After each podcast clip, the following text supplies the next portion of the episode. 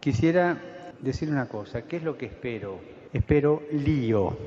Que acá adentro va a haber lío, va a haber, pero quiero lío en las diócesis. Quiero que se salga afuera.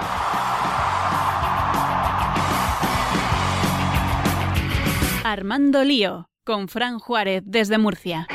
No puedo pelear contra algo invisible.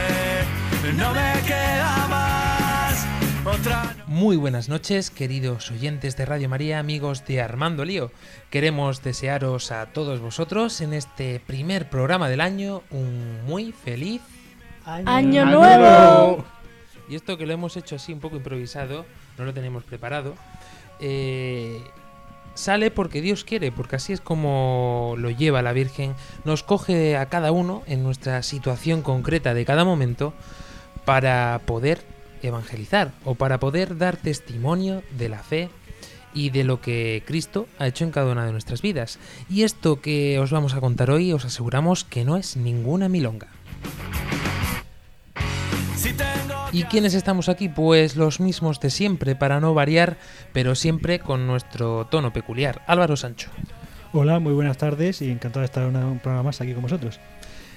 Nacho López Hola, muy buena, feliz año. Y la pequeña Ángela Monreal Muy, muy buenas tardes. y también nuestro queridísimo Dani del Pozo. Buenas tardes, feliz año. Y echamos en falta también hoy al padre Luis Emilio Pascual. Os prometemos que para el próximo programa aquí lo, tenen- lo tendremos. Y también, pues mandar como siempre un saludo muy especial a nuestros queridos compañeros Fran Almagro y María Ángeles Gallego. Solo espero mi suerte.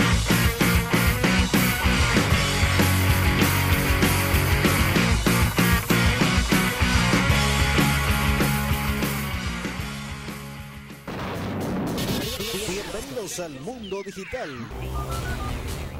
Podéis contactar con nosotros a través de las plataformas de internet, por ejemplo, con nuestro correo electrónico armandolio@radiomaria.es y especialmente en Twitter, que podéis interactuar con nosotros con nuestra cuenta arroba. Podéis encontrarnos en Facebook y en Google Plus buscando en el buscador Armando Lío.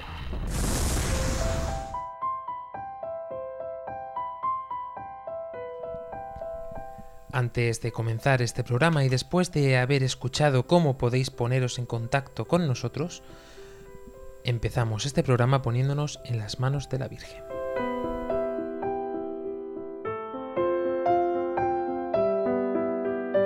María, orienta nuestra elección de vida. Confórtanos en la hora de la prueba, para que fieles a Dios y al hombre recorramos con humilde audacia los caminos misteriosos que tienen las ondas del sonido, para llevar a la mente y al corazón de cada persona el anuncio glorioso de Cristo Redentor del hombre. María, estrella de la evangelización, camina con nosotros, guía Radio María y sé su protectora. Amén. Amén.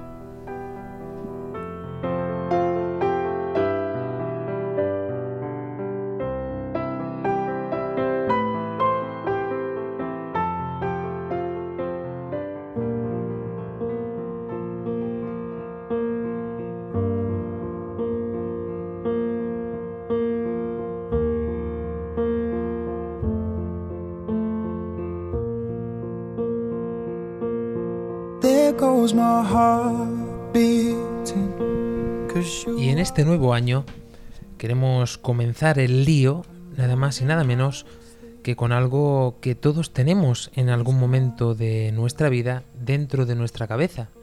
Es un programa que os aseguramos es prácticamente improvisado porque saldrá de nuestra propia experiencia y de cuáles han sido nuestras vivencias. Eh, para comenzar así, este programa, Lío, Fe con Razón.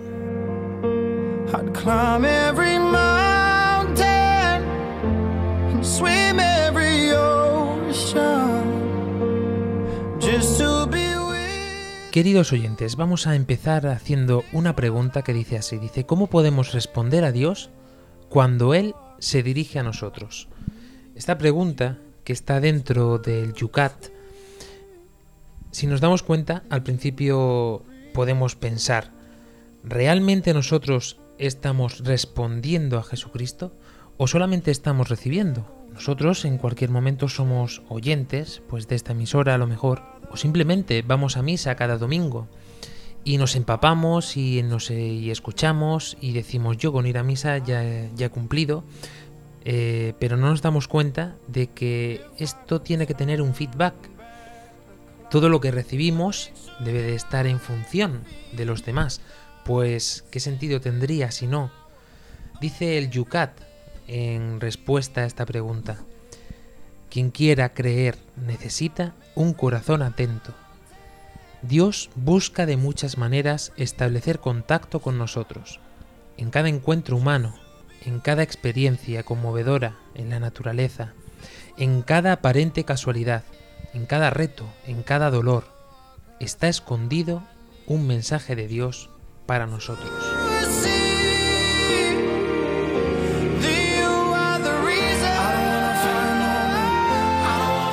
Esto que se nos pasa desapercibido y no nos damos cuenta realmente de que Dios está ahí, es en gran parte porque nos quedamos en esta primera parte, en gustar de todo lo que nos rodea.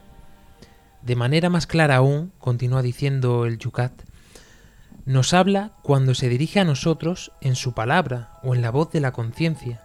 Nos habla como amigos. Por ello debemos responderle también como amigos y creer en Él. Creer totalmente en Él. Aprender a comprenderle cada vez mejor y aceptar sin reservas su voluntad.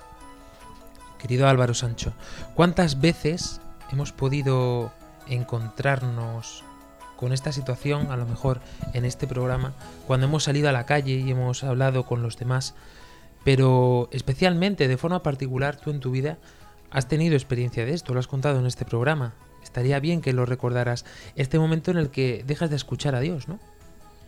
Claro, eh, bueno, es en realidad mi, mi tendencia natural y, y, la de todos, mm, hacer lo que te da la gana y dejar de escuchar a Dios.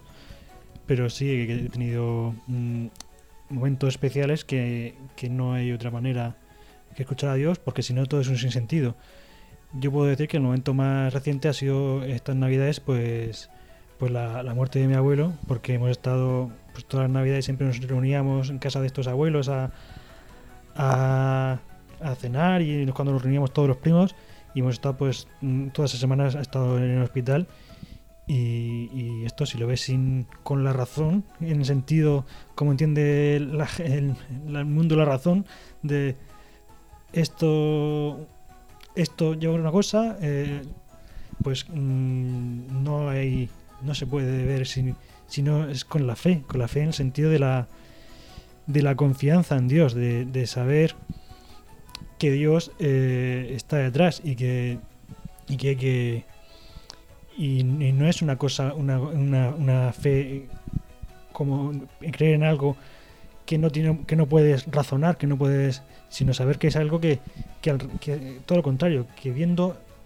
en tu vida eh, acontecimientos puedes dar razón de tu fe. Puedes decir, pues yo tengo fe, sé que Dios existe por esto, porque eso pues ahora porque con mi abuelo pues hemos estado hemos podido estar con él hemos podido cuidarle eh, nos ha servido para unir a la familia aunque había mm, siempre ciertas mm, pues, de qué se debía hacer en el hospital de que si convenía más hacer una cosa a otra que, eh, que pero que al final hemos podido seguir la familia unida. Y bueno y, ver la fe de, todos los de todos de la fe de mi abuelo todos los nietos dos generaciones que, que, estamos en la iglesia casi todos ahí metidos será que nos acordamos de la fe en esos momentos más difíciles en la que en los que ya no nos queda más respuesta puede ser pero también puedes hacer todo lo contrario decir esto esto esto es una mierda esto no vale para nada yo qué bueno he sido, con, que le he dado todo a Dios, que voy a misa, que no sé qué, y ahora me, me lo da con esto. Puedes, puedes engañarte en el momento en cualquier momento, el demonio en cualquier momento puede engañarte. Fijaos que hoy seguramente mis compañeros a lo mejor me tiran de las orejas porque si esto fuera un confesionario, desde luego nosotros eh, tenemos muchas cosas que compartir y que expresar quizá porque somos más o menos de la misma edad o no sé por qué. Quizá porque precisamente compartimos esta fe. Esperemos que lleguemos a este punto en, eh, el final de este programa.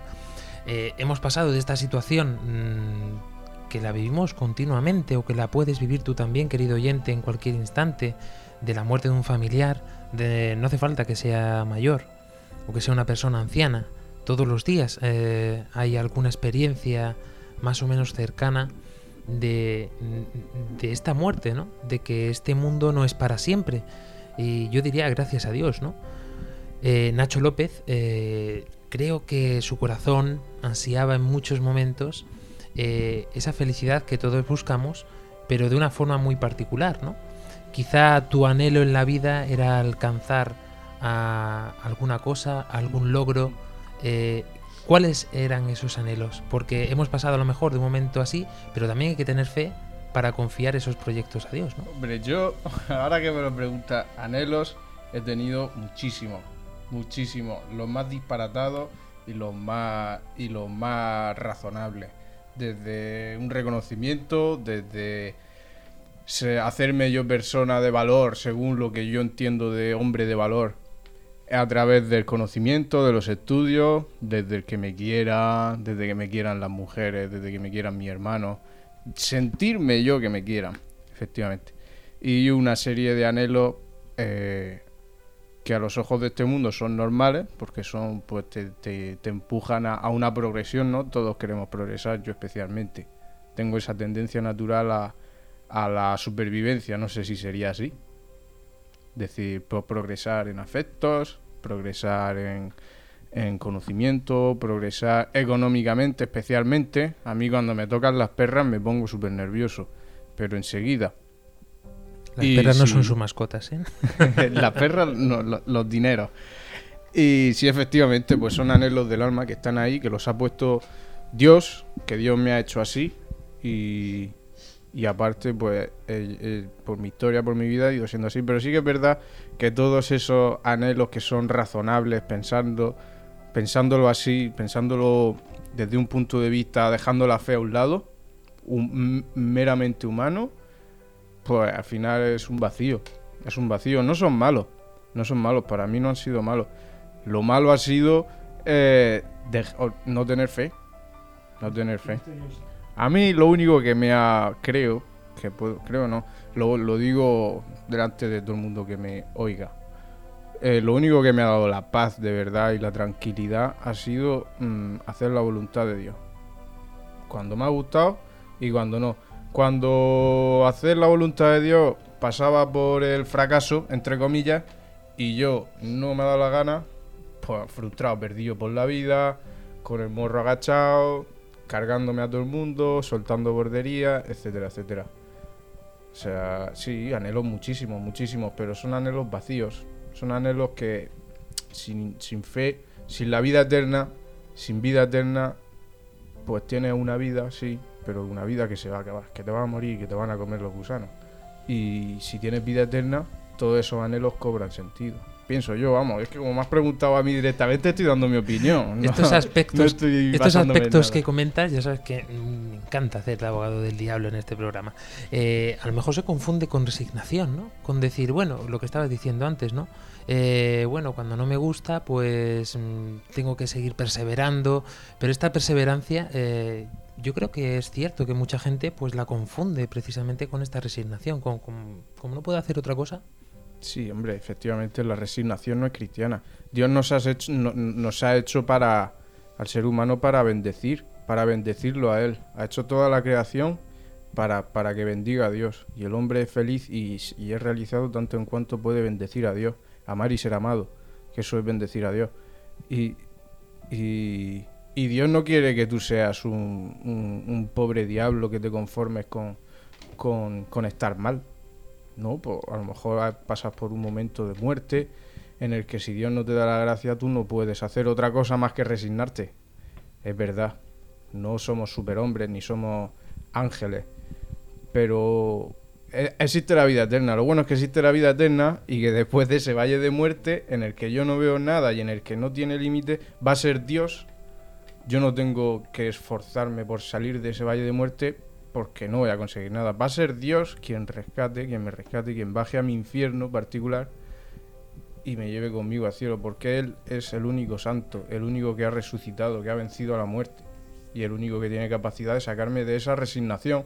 Yo no puedo hacer otra cosa más que resignarme, pero la resignación no es cristiana, es humana. Eh, yo no puedo hacer otra cosa porque no tengo capacidad de darme la fe a mí mismo. ¿Y la fe entonces de dónde nos viene? La fe es un don de Dios. Fe, esperanza y caridad. Tres virtudes teologales. Pues fijaos que, eh, sin quererlo, eh, dice el Yucat, la fe es saber y confiar. Tiene siete rasgos. Y hemos descrito con Álvaro Sancho y con Nacho López dos de los, mm, de los primeros. La fe es un puro don de Dios que recibimos si lo pedimos ardientemente. La fe es la naturaleza, la fuerza sobrenatural que nos es necesaria para obtener la salvación. Dentro de esta salvación, que si sois asiduos seguidores de Armando Lío, en mayor o menor medida habréis conocido en nuestras vidas. Eh, en mayor medida podría nombrar, yo creo que a Fran Almagro, que es siempre el que Qué más se pringa de una manera impresionante. Y en menor medida tengo que decirlo, Ángela Monreal, porque ha sido la más nueva incorporación en este equipo y es la que quizá conocéis menos. Fíjate que en este tercer punto dice que la fe exige la voluntad libre y el entendimiento lúcido del hombre cuando acepta la, la invitación divina. Una invitación, Ángela, que a ti te llegó en algún momento de tu vida. No me pongas en estos compromisos, Fran. Yo es que eh, no me habréis conocido porque además no soy yo de, de abrirme tan... Lo hago mal. Lo hago mal porque tenemos que dar gratis, el cristiano tiene que dar gratis lo que gratis ha recibido. Que como decía Nacho, es la fe es un regalo, ¿no? Y un regalo es totalmente gratis. Y tú, agradecido, tienes que demostrar ese agradecimiento de alguna forma. Dios no nos exige, pero es verdad que te nace cuando te, alguien te regala algo, un jersey o lo que sea, por poner un ejemplo, y te gusta mucho para que vea lo agradecido que está ese jersey, cuando vas a quedar con él te lo pone y le dices, mira, ven, tal. Pues lo mismo con, con la fe. Un ejemplo un poco feo, pero me había entendido. El caso es que a mí, yo es que mi, el regalo de la fe es que me ha venido mm, desde antes de nacer siquiera. Porque yo soy, ya lo he dicho alguna vez, la sexta de 13 hermanos. O sea, eso si no es con la fe no se sostiene. Porque hoy en día nadie tiene más de uno, dos, tres hijos y ya me ha pasado. Entonces 13 es complicado. A mí la fe me viene directamente, directamente de mis padres. De lo que se han fiado de Dios mm, así nos lo han transmitido a nosotros. Es más, yo desde pequeña eh, he vivido... mm, es verdad eso que dicen de Abraham, que su descendencia irá de generar, o sea, sería más grande que, que la tierra, la, la arena de la playa, perdón, y que las estrellas del cielo, que sería incontable, pues lo mismo.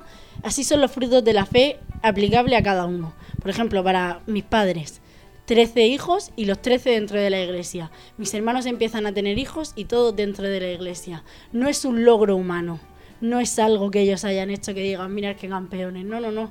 Es algo, es una locura de cara al mundo.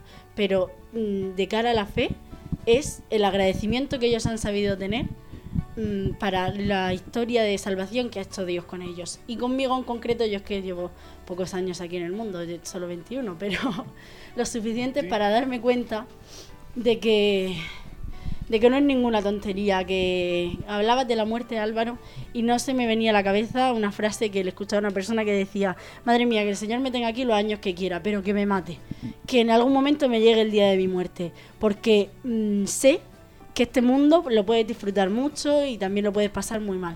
Pero el que viene, ni punto de comparación, el que viene es un regalo, la muerte no es un punto y final, no, no es un punto y seguido, incluso es un abro, abro la, nueva escena, esto es como una, como una introducción. Y, solo creer en eso, solo tener esa esperanza, para mí ya es suficiente. No vivo dentro de una moral cristiana en mi vida, yo no hago, no me emborracho cada dos por... O sea, no dejo de hacer las cosas del mundo por una moral. No, no las hago porque he experimentado que para mí no me hacen bien, que no estoy dando ningún ejemplo a nadie de... Si lo que yo pretendo es que la gente vea que yo he encontrado la verdad y el agradecimiento, no puedo estar haciendo con mi vida perrerías cuando mi vida es un regalo y un tesoro que tengo que cuidar, que me ha hecho Dios. porque nacer en una familia tan grande hoy en día es imposible. Mi tercera hermana se habría nacido, yo no, si mis padres no se hubiesen fiado de Dios. Esta es la experiencia de fe que conocemos, que nos has enseñado muchas veces, eh, explicado de tus padres, pero decía este punto, es que me llama mucho la atención. Dice el punto, la fe exige la voluntad libre y el entendimiento lúcido del hombre cuando acepta la invitación divina. ¿Ha habido algún momento en tu vida en que te haya llegado una invitación a ti, no a tus padres? Como herencia, la fe como herencia la hemos recibido yo creo que todos los que estamos en, eh, alrededor de estos micrófonos. Pero ¿en qué momento Jesucristo, eh, Dios, porque si no, no habría fe, ¿no? Te ha llegado y te ha dicho, Ángela, ahora es una cosa entre tú y yo, no entre tus padres y yo. Pues es que mi momento mm, no- se ve dentro del camino no catocomenal. Que yo pertenezco a un movimiento de la iglesia y no puedo, no puedo hablar de mi fe sin hablar de, de eso. Y sinceramente, yo, mm, según mi experiencia, yo entré al camino no catocumenal eh, con 14 años por mis padres, efectivamente. Y ya a partir de ahí llegó un momento que dije, uff, no, no, yo prefiero vivir como mis amigas. Porque tengo yo que no emborracharme o que no irme con cualquiera, que, que leches veo a mis amigas que lo hacen y son tan felices. Y así viví yo una época, era tonta, muy pequeña. Y, y viví una época mala, viví una época de hacer lo que me dio la gana. Obviamente no hice locuras de matarme, pero hice lo que me dio a mí la gana, sinceramente. Y fue en ese momento en el que yo dije, mm, empecé a conocer a un chico y yo dije, yo quiero vivir una relación cristiana, pero sin estar dentro de la iglesia no puedo hacerlo. Yo necesito a alguien que me guíe, que me, que me satisfaga en todo lo que hago. Porque el, el poder, yo, puedo, yo he podido emborracharme y no satisfacerme. Yo he podido estar con un chico y no satisfacerme porque es efímero, ¿no? Y sin embargo, yo he experimentado dentro de la iglesia que mi vida, que no tiene sentido de cara al mundo, ni de cara para mí, que es un fracaso, que estoy en tercer año de carrera cuando debería ya haber terminado, que estoy soltera ahora mismo después de una relación muy larga en la que yo puse ahí toda mi felicidad, me he dado cuenta de que no me ha llenado nada de eso, de que he buscado la felicidad fuera de, en, totalmente equivocada, ¿no? San, San Agustín hablaba de, de una verdad, de una verdad última ver- la, la razón, yo misma iba a ver, buscando la verdad y la felicidad en todas partes, ¿no? En todo lo que te puede ofrecer el mundo, en el éxito, en el dinero. Y he tenido dinero y ha llegado un momento que no sabía ni qué hacer con él. Y he tenido éxito y ha llegado un momento que, que decía, venga, ahora por el siguiente. Y era una angustia vital. Y ya no podía más. Y hasta que dije, mira, haz con mi vida lo que tú quieras, Señor. Que fue hará un par de años. Donde cambié mi carrera, cambié mi forma de actuar, volví a ir a la iglesia y me puse de cara a Dios. Y ahí ha sido cuando yo he vuelto a, a ser feliz. No te sé decir un momento exacto, concreto, solo sé que dentro de la iglesia he sido feliz. Fuera lo he intentado por todas mis fuerzas y no lo he conseguido. Sin lugar a duda, como decimos, estos puntos eh, están vivos. Esto es lo que a mí me hace darme cuenta de que esto que nos dicen los curas en las iglesias, pues es más cierto de lo que nos pensamos. ¿Hasta qué punto? Hasta el punto de que nos toca nuestra vida, nuestra historia. Algo tiene que haber. Esta fe tiene que, que estar viva entre los hermanos, entre todos y cada uno de nosotros. Pero es importante, ¿no? Ver cómo va cobrando vida, se va encarnando después de haberse enraizado y se va haciendo un árbol frondoso poco a poco.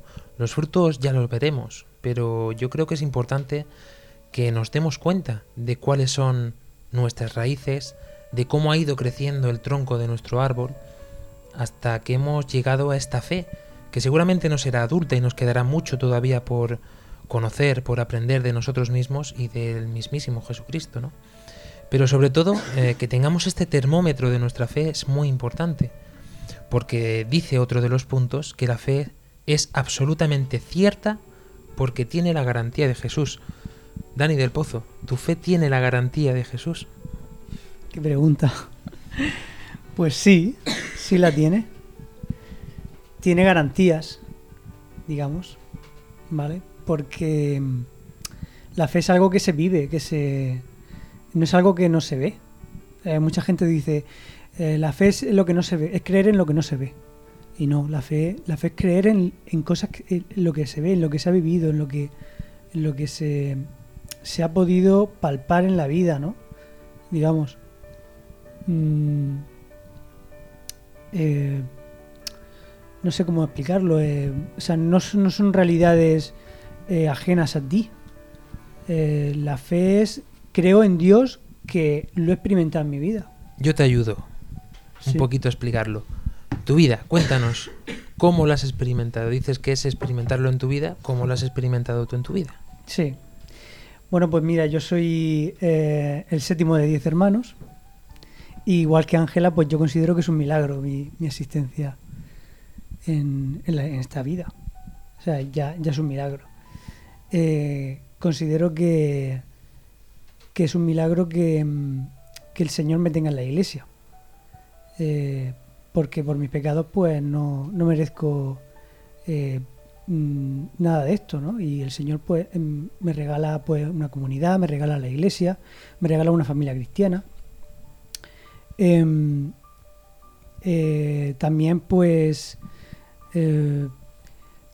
bueno, yo he crecido con una serie de, bueno, con una serie de rivalidades con mis hermanos, con una serie de, bueno, de enfrentamientos y, he podido, pues, mm, superarlos, ¿no? Y, yo creo que en parte gracias a, a Dios, porque em, para mí esos sufrimientos que uno de pequeño tiene eh, mm, es lo que te acerca a Dios, ¿no? Lo, de, lo que en ese momento eh, uno tiene... mm, eh, o sea, uno, la comunicación que tiene con Dios en esos momentos es, es por, ese, por ese tipo de problemas, ¿no? Y luego, una vez que llegas a la, a la madurez, pues por, por otros problemas, ¿no? Eh, el problema con los padres, eh, en, mi caso, pues con mi padre, que tengo una, eh, un distanciamiento, o he tenido siempre un distanciamiento, ahora menos. Eh, y bueno, llegada a cierta edad, hice unas catequesis en las que, bueno, escuché que Dios me quería gratis, que Dios me quería mm, así tal como soy, y eso pues me, me llegó y me lo creí. Y entonces pues a partir de ahí eh, pues empecé a, a caminar en una comunidad y, y ahí encontré pues una pues digamos un sitio en el que en el que escuchar la palabra de Dios y, y- y escuchar en la palabra de Dios una respuesta a mi vida y a los sufrimientos de mi vida diaria, cotidianos. Y esta fe no se completa en sí mismo hasta que no nos demos cuenta de que hay un amor que sobrepasa todo esto y que da sentido a esta fe. Es el siguiente punto. Dice que la fe es incompleta mientras no sea efectiva en el amor. En este programa me voy a pringar yo también. Digo que esta fe no se hace efectiva eh, hasta que no se ve realmente palpada en el amor porque yo lo he visto realmente en mi vida, así tal cual. Yo como creo que dije en alguno de los programas, soy hijo de una madre soltera y conocí a mi padre cuando tenía 18 años.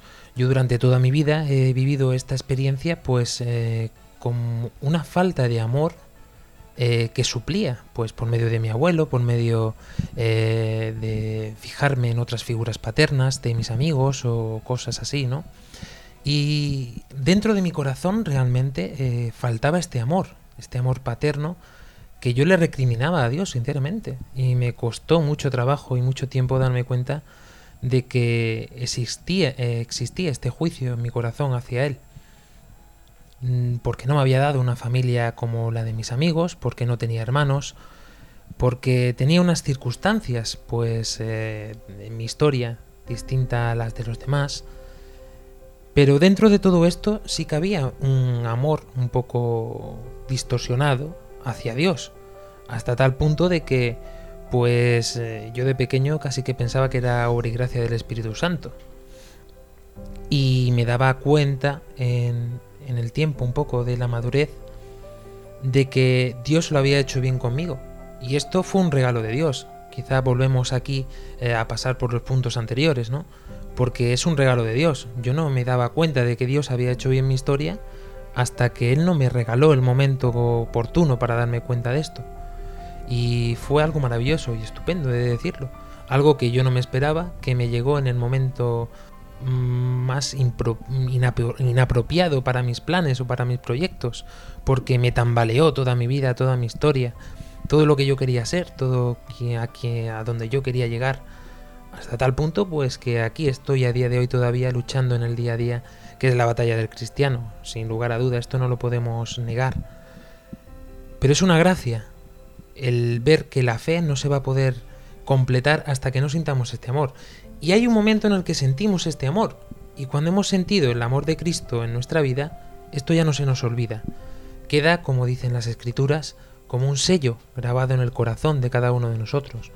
Por eso cuando hablamos de nosotros, que sin quererlo os lo puedo prometer y asegurar, que este programa no estaba preparado para nada así. Pero cuando hablamos de nosotros, fijaros qué pocas risas ha habido entre nosotros, qué serios nos hemos puesto. Y es que esto ha sido un gran lío para cada uno de nosotros. Y este gran lío, mientras eh, nos serenamos un poco y seguimos con los puntos que quedan, pues se merecen una pausa. De Ángeles Gallego.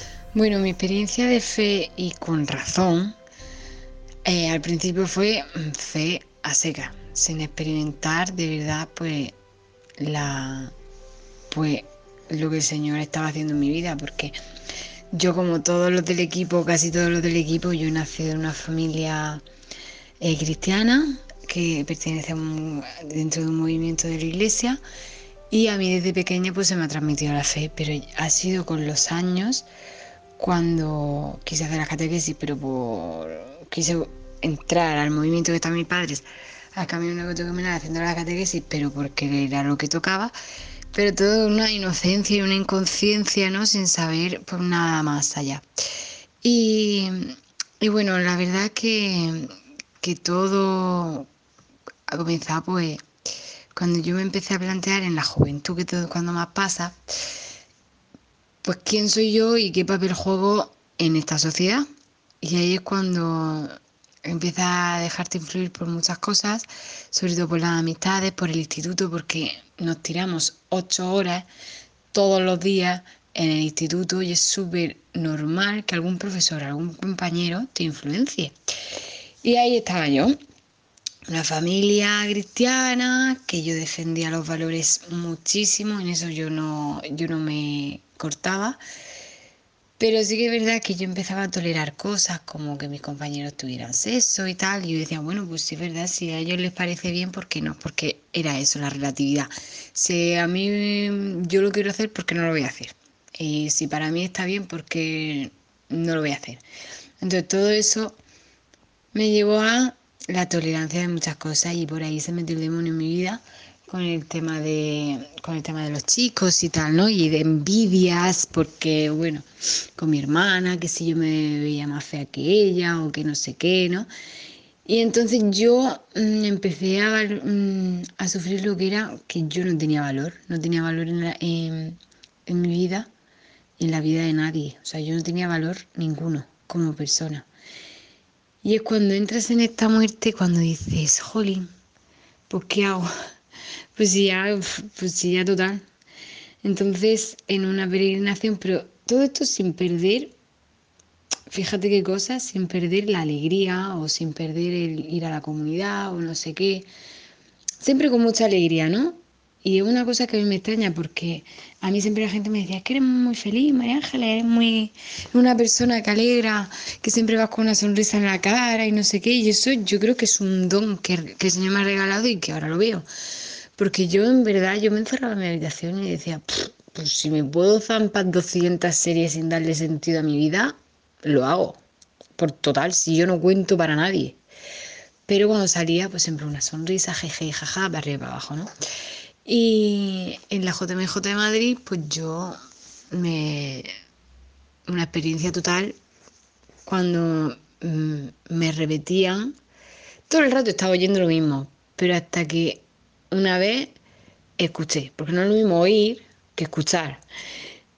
Y yo estaba oyendo todo el rato, no, si Dios te quiere, como eres, no sé qué, no sé cuánto. Pero un día, no sé, una de tantas veces que te lo dicen, escucha, chica, corta el rollo. Como eres, tal cual. Como con tus problemas, con tus locuras, con tus debilidades, con tu que no te gusta tu nariz o que no te gusta tu panza o que no te gusta no sé qué, cualquier, cualquier defecto, ¿vale? Porque te comparas con tu hermana, porque ese es mi caso, porque yo me comparaba mucho con mi hermana, no sé qué. Dice, da igual. O sea, para mí eres perfecta y yo te he criado así y yo te quiero así. Y a mí eso me cambió la vida y esa es por la razón por la que yo tengo fe y cuando veo que que la, el nacer en una familia cristiana y todo eso, veo que el Señor me ha ido cuidando de muchas cosas, de no caer en la sexualidad, de no hacer locuras que podría haber hecho porque da igual, eh, estaba todo bien.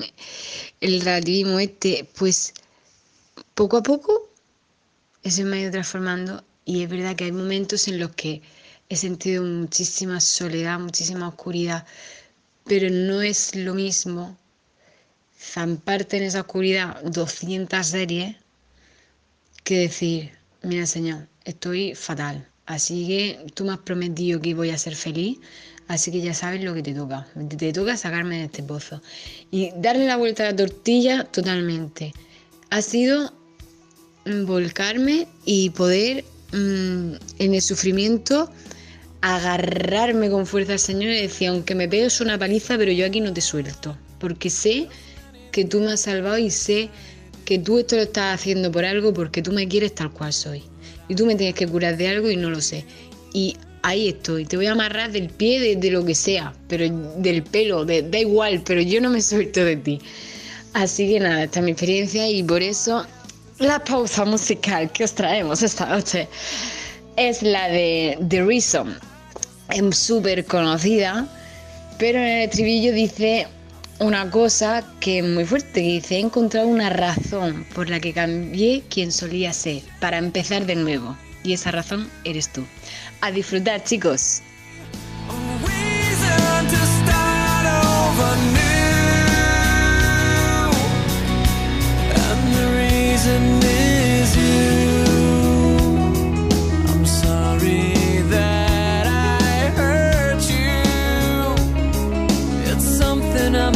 Live with every day.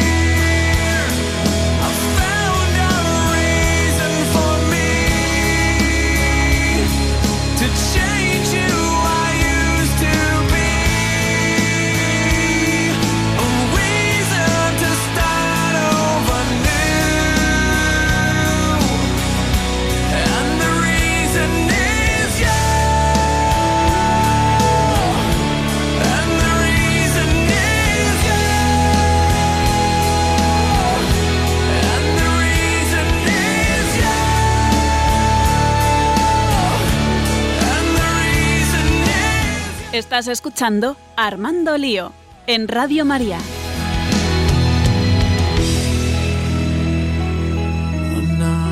Y continuamos aquí en Armando Lío, en este programa de, de Radio María, en el que pues unos jóvenes nos sentamos delante de unos micrófonos para hablar de nuestras vidas, al parecer, en el programa de hoy. Eh, dicen Cuenta el Yucat una pequeña anécdota o no sé cómo decirlo, parábola quizá. Dice así.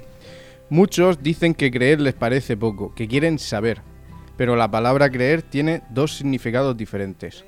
Por ejemplo, cuando un paracaidista pregunta al empleado del aeropuerto, ¿está bien preparado el paracaídas? Y aquel le responde indiferente, creo que sí, no será suficiente para él. Este quiere saberlo seguro. Pero si ha pedido a un amigo que le prepare el paracaídas, este le contestará a la misma pregunta, sí, lo he hecho personalmente, puedes confiar en mí.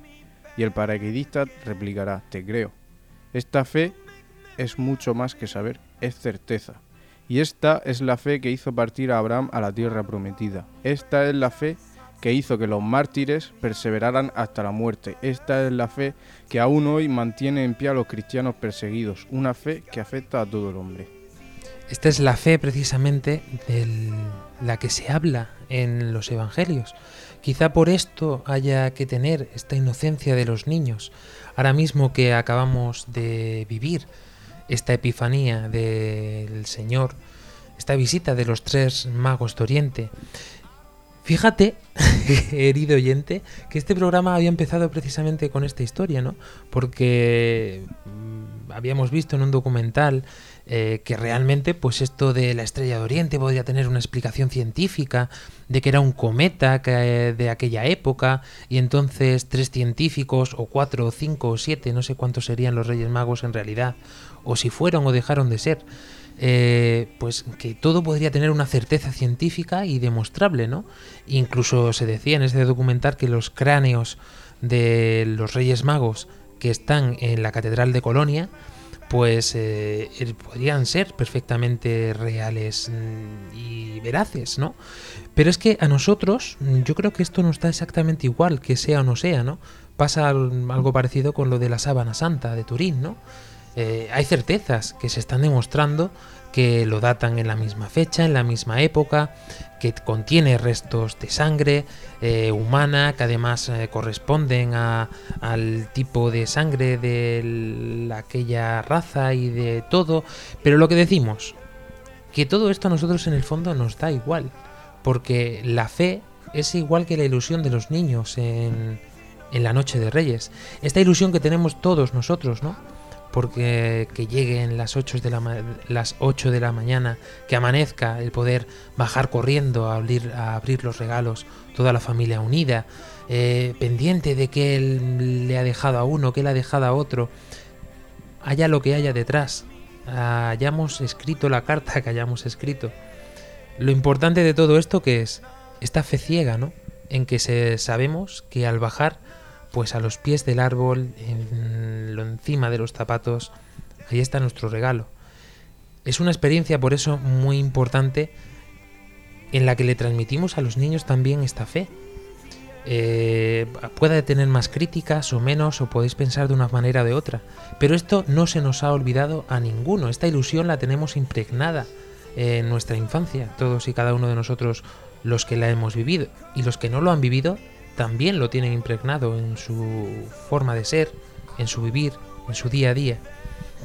Por eso, la fe aumenta si escuchamos con más atención la voz de Dios y mediante la oración estamos en un intercambio vivo con Él. Es esta fe de la que se nos hablaba en esta metáfora del paracaidista, ¿no?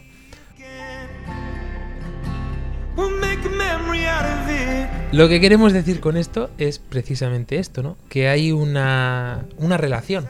Y esta relación, para tener fe en Dios, pues tienes que tener una relación con Dios. ¿Cómo se produce esta relación? Lo dice el catecismo, no, no nos lo inventamos nosotros. La oración. Estamos llamados a esta oración. ¿Cómo haces tú esta oración? Yo personalmente antes hablaba de, de tratar a Dios como un amigo y, eso, ¿no? No sé dónde lo decía el Yucat. Pero mm, yo desde pequeña he ido a un colegio solo de chicas cristiano donde se me ha inculcado mucho esa oración. Yo me sé todas las, bueno, me sé muchas oraciones de la iglesia, como tú dices, que ya están predeterminadas, pero a mí siempre se me ha hablado y siempre lo tenía muy presente y os invito a todos los que estéis escuchando esto a probarlo. A, hacer una cosa y es cada al final del día mientras estás en la cama que te duermes que no te duermes después de haber rezado lo que hayas querido rezar antes de dormir hacer unos 10-15 minutos de examen de conciencia que hago yo muchas veces. Y no es de decir a ver, el primer mandamiento lo he cumplido no no no no. Examen de conciencia me refiero a tratar a Dios como un amigo. Reprocharle si le tienes que reprochar oye pues hoy esperaba haber hecho esto y por circunstancias que me has puesto tú porque la casualidad sabemos que no existe que es Dios por circunstancias que se escapaban a, mi, a mi poder, mm, no he podido hacerlo. O no, decirle, oye, pues muchas gracias porque hoy me has hecho un regalo. Yo quería hacer tal cosa, pero no tenía tiempo o no podía hacerlo porque no tenía ni dinero siquiera. Yo he tenido regalos de decir, ay, me gustaría tener este bolso. Y de no tener dinero y decirme a mi madre, ah, mira, pues voy a devolver esto, gasta, devuélvemelo tú y gástatelo lo que quieras, ese mismo día, ¿sabes? Regalos de Dios.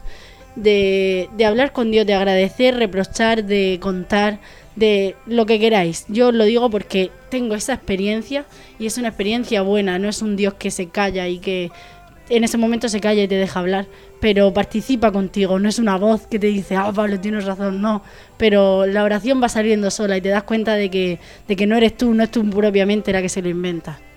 Es un ejercicio muy bueno. Hay veces que ejaculatorias o oraciones como el Padre Nuestro, el Ave María, pues nos pueden ayudar a introducirnos eh, en esta conversación con, con Dios.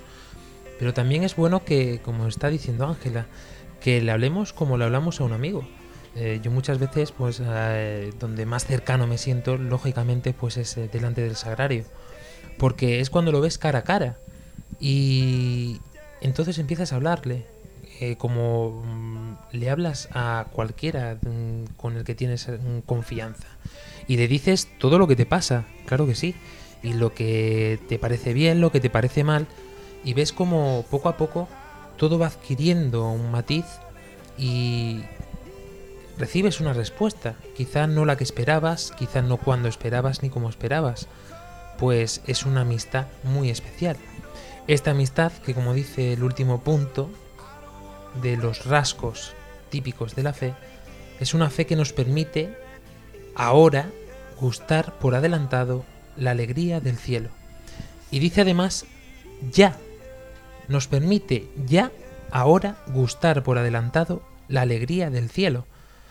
Esperamos la vida eterna como si fuera este sonar de trompetas, este apocalipsis now, eh, todo lleno de meteoritos cayendo del cielo, las aguas envolviendo toda la tierra, no sé de qué manera, ¿no? Los ovnis dando vueltas por aquí, cada uno que se lo imagine como le parezca. Y no nos damos cuenta de que este cielo está aquí ya, que lo podemos gustar ya. Y esto es así. Sí, eh, fíjate, Fran Juárez. eh, bueno, no sé por qué te llamo Fran Juárez. la costumbre. Fíjate, Fran, lo que tú dices, que esperamos la vida eterna como algo absurdo. Porque nosotros en todo momento hemos intentado eh, hablar de Cristo y Cristo, Cristo fue crucificado. Y el proyecto de Dios pasa por, por, por crucificar a su Hijo.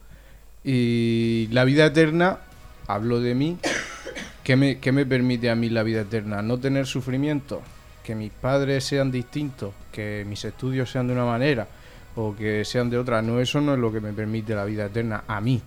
Hoy, hoy eh, vivo, físicamente vivo, no cuando me muera. La vida eterna me permite saber que si yo entro en la muerte, como entró Jesús en la cruz, no voy a morir, porque Jesús ha vencido a la muerte. Es decir, Jesús, Dios, se, sometió y se hizo el, el más miserable de los humanos, se hizo pecado por nosotros y reventó la muerte y Dios lo resucitó. Por lo tanto, y esa vida eterna nos la quiere dar a nosotros. Por lo tanto, si a mí eh, mi novia me hace una jugarreta, yo tengo la capacidad de no resistirme al mal. Yo tengo la capacidad de entrar en la muerte y no morir y estar feliz y tener vida eterna. O sea, eso es la vida eterna, de verdad, lo que a ti te sirve, lo que a ti te va a salvar, lo que a ti te va a dar la alegría. Luego, también hemos dicho en algunos programas, existen los caramelitos que te da Dios, ¿no? Para ayudarte. Para ayudarme te da, te, da caramelitos, te da épocas de, sentimientos, de, de alegría, del corazón, de comunión con Dios, de sentirlo, de verlo. Pero la mayoría del tiempo, ¿qué es lo que te da la fe? Decimos en el bautismo, la vida eterna. Y la vida eterna que te permite, pues estar vivo, aunque haya cir- circunstancias de muerte. No esperes ver ovnis, no esperes ver... eh, ¿Cómo se llama esto? Que explota y hace colorines. Fuegos Fuegos artificiales. no esperes ver grandes milagracios que los verás si, si Dios quiere que los veas. Pero la vida eterna lo que, lo que a mí me garantiza es eso, es poder entrar por una situación de muerte. De muerte, de fracaso, de no tener el proyecto de eh, la vida que yo tenía proyectada, de no tener el dinero que yo quería tener, de que mis hermanos no sean como yo querría que fueran, de tener que quedarme en mi casa cuidando de mis hermanos cuando me apetece quedar otra cosa, esas tonterías que te matan, que te roban tu vida, entre comillas, existe la vida eterna. Hoy, existe la vida eterna hoy. No no hace falta esperar a morir. Yo quería decir que el tema este de que existe la vida eterna, de que se puede gustar el cielo en la tierra, se puede asemejar a la catadura de, de un melón. O sea, tú el melón lo puedes catar, lo puedes abrir por un hueco, probarlo y decir, este melón está bueno. Pero no has probado todo el melón, sino simplemente has probado un poco del melón. Pues eso, se- eso sería la, vivir la vida eterna aquí en, el- eh, en la tierra. Em, no vas a estar continuamente en el cielo, ¿no? El cielo es el estado en el que está Dios, está la Virgen María, están los ángeles, pero tú puedes gustar del cielo aquí en la tierra con, con pequeños acontecimientos porque te, hacen vivir eh, a través de la fe. Y eso sería eh, de esa manera, ¿no? Se podría asemejar esta forma de, de, de gustar el cielo aquí en la tierra. Pues vamos a ir cerrando el programa y antes de cerrarlo eh, hay unas cuantas eh, indicaciones de diferentes santos, diferentes personalidades eh, y personajes que a mí me parecen muy curiosos porque parece además que están hechas para todo tipo de perfil, que en algún momento nosotros nos podemos sentir identificado con ellos. Por ejemplo, para cuando nos ponemos melones y, y súper estrictos y rígidos, fijaos lo que nos dice el beato Sí, John Henry Newman. eso. La fe es, según su naturaleza, la aceptación de una verdad que nuestra razón no puede alcanzar, sencillamente y necesariamente en función de un testimonio. Una certeza y una verdad que, como decimos, atrévete a descubrirla por ti mismo, porque yo te la puedo contar cuál ha sido la mía, pero mm, si tú no lo ves por ti mismo, pues no tiene ningún sentido. Pero también hay para los que nos creemos eh, que tenemos muchísima fe y que todo esto para nosotros, pues, ¿qué nos vas a contar, no? Porque nosotros, a nosotros en fe no hay quien nos gane. Sí, dice, si tuvierais fe como un grano de mostaza, le diríais a aquel monte, trasládate desde ahí hasta aquí, y se trasladaría. Nada os sería imposible. Qué pequeñita se queda nuestra fe a nuestro lado, porque yo he intentado a veces, os lo prometo, ¿eh? creo que quizá más, de, pe- más pequeño de decirle a las montañas y a los árboles, muévete y no se movían. Y dije, uh, a ver si aquí va a haber algo que no cuadra del todo. Pero fíjate también que esta relación de la que hablábamos es justa y necesaria, porque si no, no se puede dar esto que decía San Agustín. Creo para comprender y comprendo para creer mejor. Pues en esta relación es donde se puede descubrir realmente esta forma de creer, es donde se puede encontrar la fe. Y esta fe podríamos seguir diciendo, como decía Santo Tomás de Aquino, No creería si no reconociera que es razonable creer. Pues es mucho más razonable de lo que nos pensamos. Y fíjate que se nos ha ido el tiempo del programa y si hubiésemos eh, tenido que hacer eh, punto por punto, como hacen nuestros queridos compañeros en, el compendio del catecismo o en programas así, nosotros creo que necesitaremos siete programas porque solamente hemos abarcado un solo punto. Un solo punto que, como decíamos, esperamos que realmente haya sido una fe con razón. Y esta es la razón. Y para terminar y concluir, os decimos eh, de corrido cuáles son el resto de los puntos, por si queréis indagar un poquito más allá, si tienes algo de fe y quieres que se acreciente, o si a lo mejor no has descubierto cuál es esta fe de la que te estamos hablando y no te ha sido suficiente ni siquiera para abrir boca, esta pequeña cata de melón, como decía Dani del Pozo. Pues, ¿cómo funciona la fe realmente? Pues quien cree busca una relación personal con Dios y está dispuesto a creer todo lo que Dios muestra, es decir, revela de sí mismo. Pero ¿Y si tú encuentras que hay alguna contradicción entre la fe y la conciencia? Pues esto es lo que nos dice el catecismo. No hay ninguna contradicción. No hay una contradicción irresoluble entre fe y ciencia, porque no puede haber dos verdades. Y si esta fe de la que te hablamos es verdad, te aseguramos que no vas a encontrar ninguna inconcurrencia. ¿Y qué tiene que ver la fe entonces con la Iglesia? Pues nadie puede creer por sí solo, como nadie puede vivir por sí solo.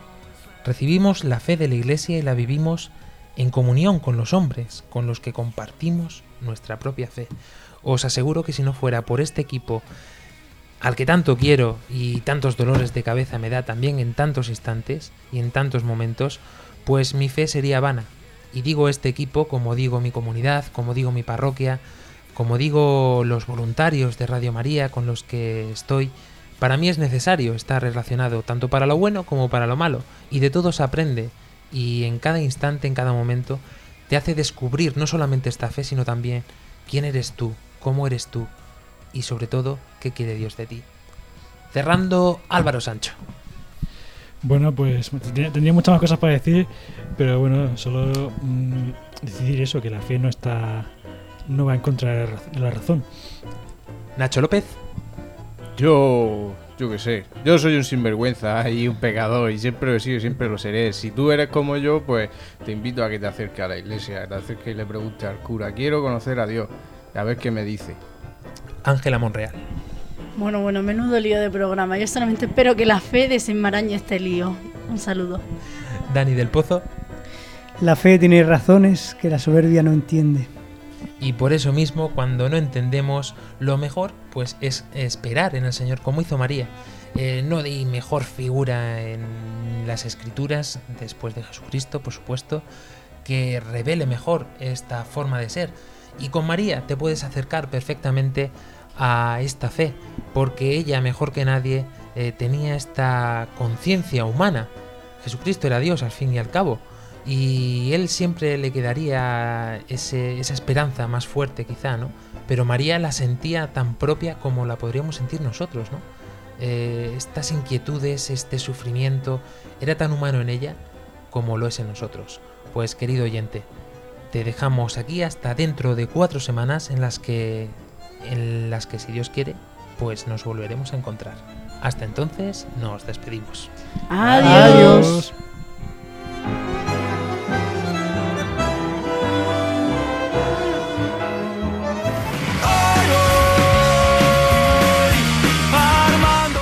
Armando Lío, con Fran Juárez desde Murcia. Armando lío.